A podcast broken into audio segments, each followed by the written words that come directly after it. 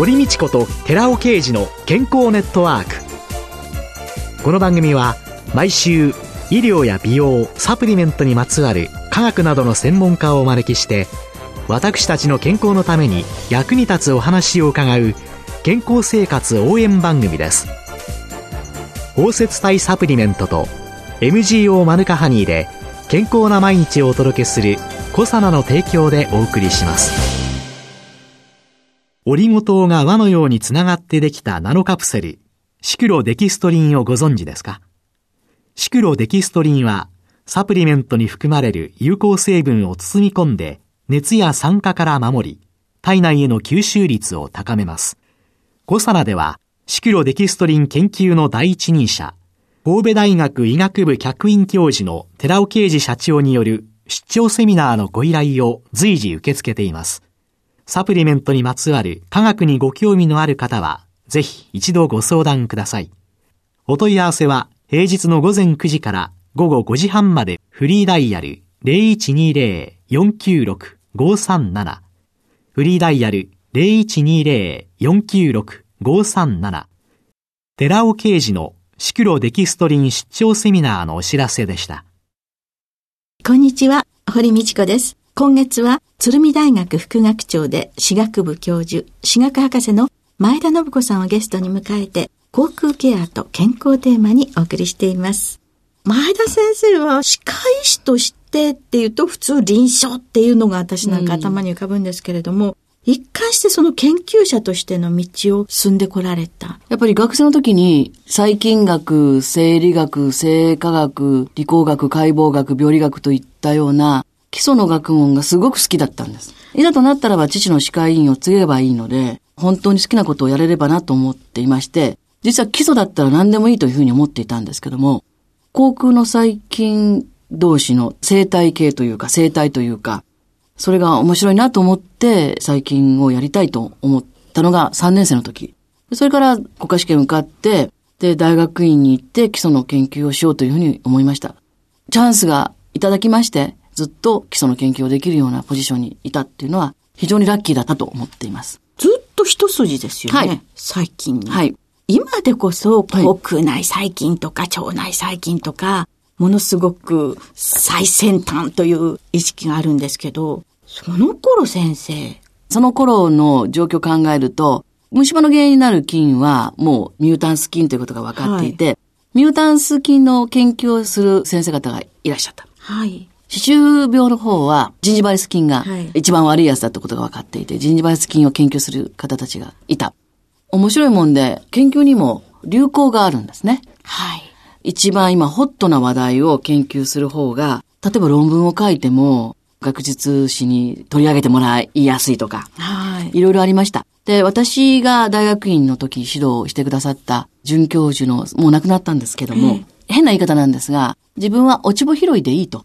はい。航空の中にはたくさんの細菌がいるから、はい、病気が、の原因になっているのが分かっている菌で、皆さんそうやってるけども、今でこそ500、700種類ぐらいの細菌がいるというふうに言われてるんですけども、他の菌が何もやってないわけがないと。そういったものが何をやってるか、はい、そして全体で何をやってるかということを、一つ一つやっていくっていうのは大事じゃないかなっていうことを言ってらっしゃって、今思い出しました。だから、その時はそういうことは全く皆さん気にもしてなくて、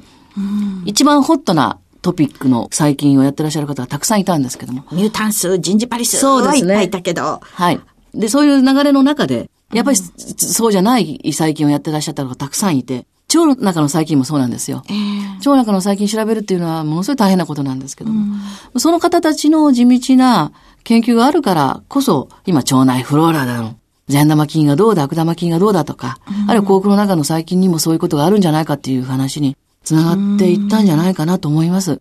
そうするとやっぱり死っていうのはとっても大切っていう、ね、ありがたいですね。はい。先生が鶴見大学に入学された、これ言っちゃっていいんですかね？どうぞどうぞ。昭和45年、当時は女子大学だってね、先々週でしたっけね、先週でしたっけね、うん、女子大学だったってお伺いしたんですけど、先生の女子学生時代なんていうのはどうなったんですか？大阪出身で男女共学のどちらかというと女子が少ない理系の50人のクラスで女子の理系のコースで10人しかいなかったんですよ。はい。そういうところを卒業して女子大に入りましたから、ええ最初はもう女臭いのが馴染めなくて。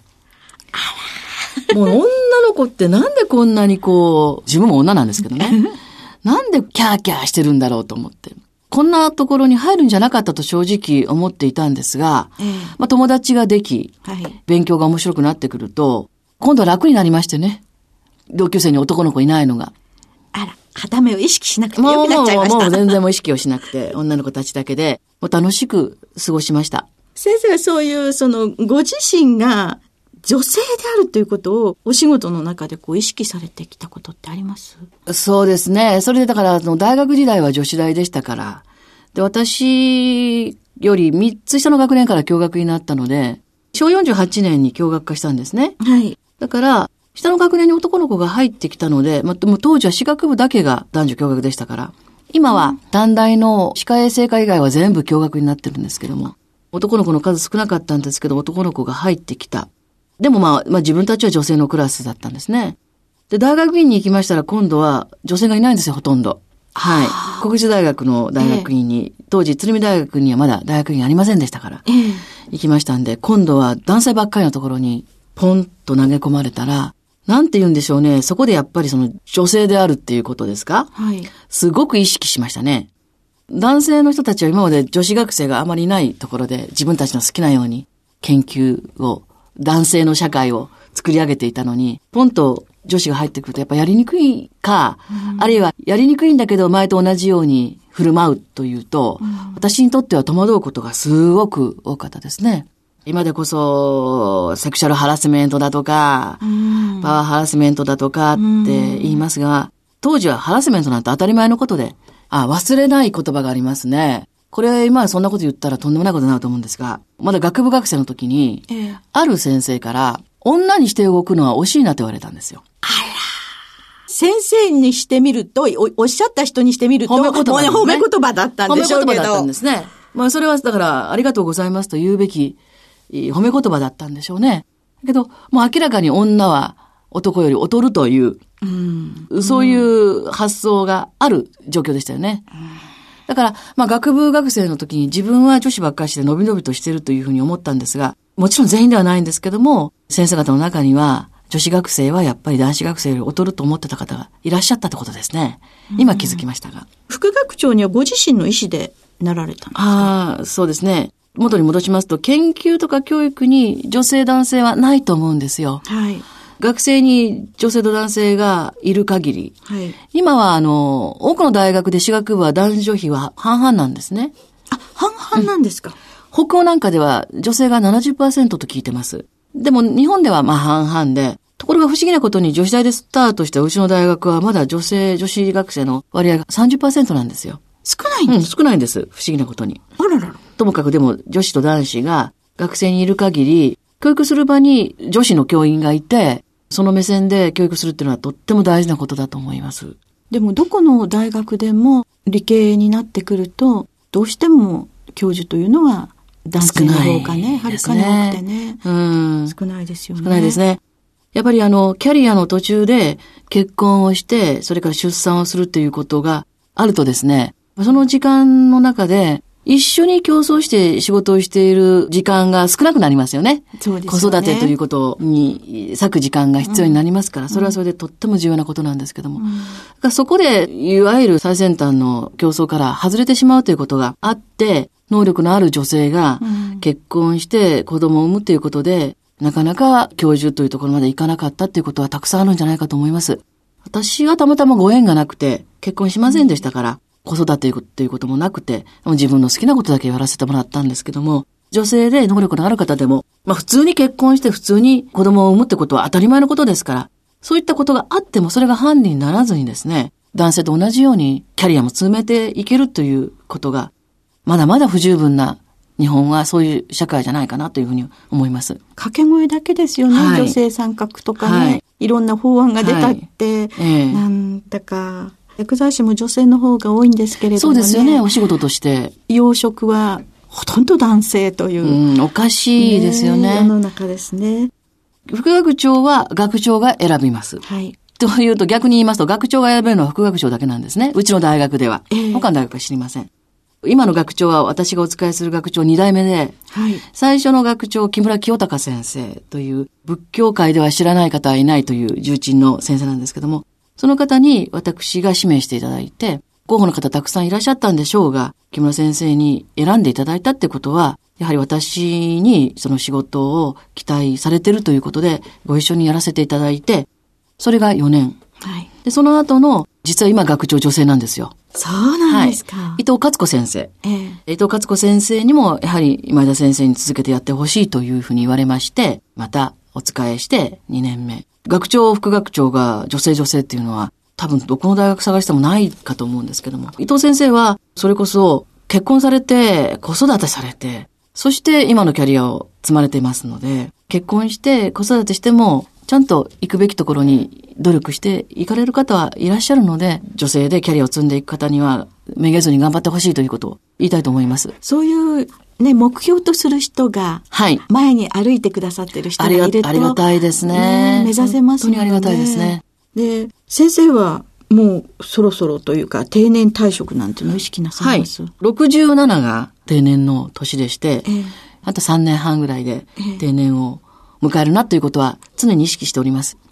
今後はどんなこと？ええ、全く違う勉強を定年退職したらしようと実は思ってます。歯とは関係なく？そうですね。歯とは関係ないんですけど、今いる副学長という仕事には関係がある。うちの大学、これ申し上げてませんでしたが、曹洞宗の大本山の総持寺というお寺の大学なんですね。仏教の勉強をしようと思ってます。改めて。一から。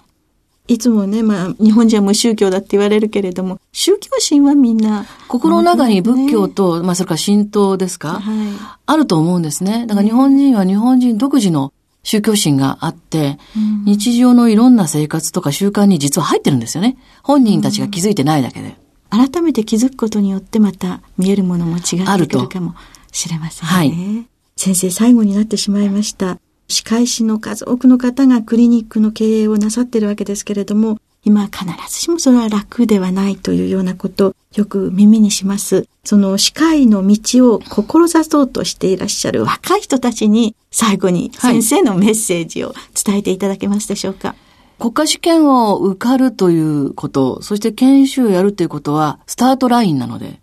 そこがゴールではないと。そこに到達して、一人前の歯科医師になったら、そこからずっと永遠に勉強が続いていくということを忘れないでいただきたいと思います。目を大きく見開いて、日常の臨床の中から極めなければいけない、さらに勉強しなければいけないテーマ、転がっているのでいくつも見ながら、講習会だとか講演会だとかありますから、アンテナをぜひ高く上げて、そういったものを一つ一つ拾って、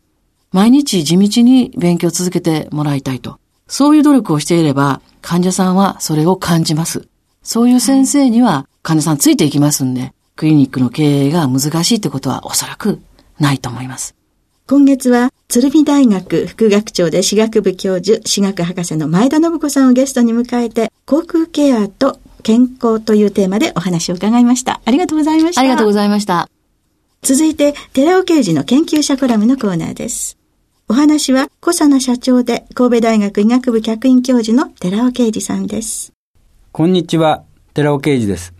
今週は先週に引き続き、本当に注目すべきは還元型抗エンザミ Q 点ではなくて、吸収型抗エンザミ Q 点、抗酸化作用についてのお話の2回目です。吸収型コエンザミ Q 点とビタミン C 併用サプリによって、このものが抗酸化作用があることっていうことが確認できたわけです。そこで次に実際に尿中 851DG 排出量の検討を行うことにしました。この検討も被験者としては30歳以上、60歳以下の日本人男女で1日に18本から20本のタバコを吸っている喫煙者35名を対象としました。その35名をスクリーニングして 851DG の排出量の多い男女5名を選択して検討をしました。そして被験者に1日に1回夕食後に3粒1粒 300mg なんですけどもを塗る前にまたは水 200ml で摂取してもらいました保冷パック及び保存容器を総合健康開発研究所というところで被験者に配布しまして、保冷パックに関しては冷凍庫にて冷やしておきました。各観察日に被験者が自宅に早朝尿、つまり朝一番の尿を所定の容器に採取し、それを冷凍庫にて保管したものを 8OHDG、そして 8OHDG クレアチニンの検査を行いました。検査機関は日本老化抑制研究所です。試験統括医師は司クリニック院長の国司医師でした。なお、試験期間中は不規則な生活、睡眠不足であるとか、暴飲暴食、そういったものを避けてもらいまして、食事、運動に関しましては、本試験開始前の日常生活と同様の質量を維持するようにしてもらいました。試験日は試験開始5時間前から絶食してもらいました。ただし、水分、ミネラルウォーターは十分に補給してもらいました。また、試験期間中は、被験品以外のコエンザミ Q10 を含む食品、例えばコエンザミ Q10 含有サプリメントなんかの摂取は禁止しました。で、日常使用している化粧品の変更も禁止しています。その結果、6週間のサプリメント摂取による尿中 8OHDG の優位な低減が確認されたわけです。そして、クレアチニンクリアランス。これは尿中に含まれるクレアチニンの量は一定だというところをうまく利用しまして、尿というのは水分量が多い場合と少ない量があるので、クレアチニンで補正するということがされています。その補正をかけても尿中の 8OHDG は優位に低減されていることを確認したわけです。以上の結果から、吸収型コエンザミ Q10 とビタミン C の併用サプリメントを6週間摂取することによって、酸化ストレスマーカー、つまり 8OHDG は減少します。つまり、抗酸化能の向上が確認されたわけです。以上、吸収型コエンザミ Q10 とビタミン C の併用サプリメントの効果として、繊維が細胞活性化によるコラーゲン酸性作用、筋肉細胞活性化による筋肉保護作用、基礎代謝の維持やみずみずしい肌の回復ですね。肝機能の正常化作用腎機能正常化作用骨の健康そして抗酸化作用について紹介いたしましたお話は小佐奈社長で神戸大学医学部客員教授の寺尾啓二さんでした。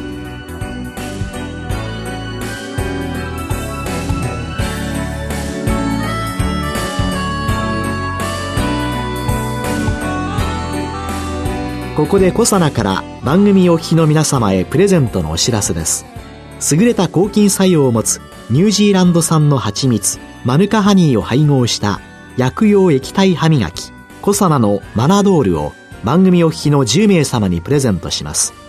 プレゼントをご希望の方は番組サイトの応募フォームからお申し込みください。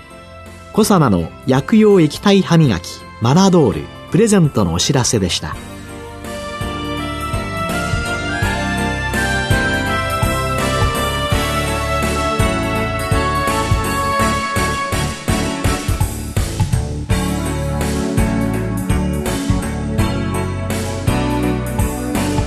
堀道子と寺尾啓二の健康ネットワークこの番組は包摂体サプリメントと MGO マヌカハニーで健康な毎日をお届けするコサナの提供でお送りしました。